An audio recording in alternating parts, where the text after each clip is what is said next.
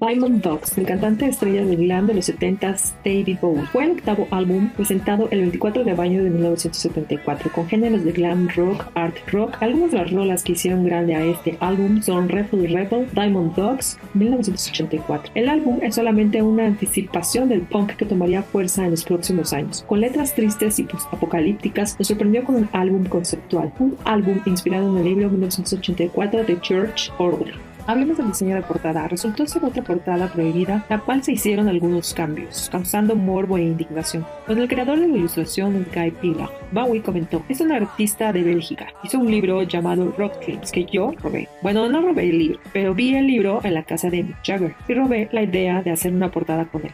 La fotografía que sirvió como inspiración para la portada fue de la bailarina y actriz de Francia Josephine Baker. En 1916, fotografías de Terry O'Neill. David ya había desarrollado el concepto de mitad hombre y mitad perro para ese entonces. Guy también realizó la portada de los Rolling Stones, It's Only Rock and Roll, de 1974. Diseñó el cartel de la película Taxi Driver. La portada de Bowie aparenta ser circo, con dos mujeres, medio mujeres, medio perros. Se inspiró en Alsoria Lewis y Joanna Deegan. Parte del show de variedades de Cavalcade en Coney Island, New York, consideradas fenómenos en los 30s y 50s. La primera portada con estos tres fenómenos fue rediseñada, ya que David Bowie, mitad perro, mostraba los genitales del perro, por lo que interrumpieron la producción y se sustituyeron. Las pocas copias que sí se distribuyeron se convirtieron en una pieza de colección valorada. Guy comentó, el único problema con el proyecto es que suprimieron el apéndice. Me pareció muy triste. El álbum ocupa el puesto 995 en All Time Top Albums tercera edición 2000 y el número 447 en los 500 mejores álbumes de todos los tiempos según NME, New Musical Express del Reino Unido, revista popular durante la era Hong.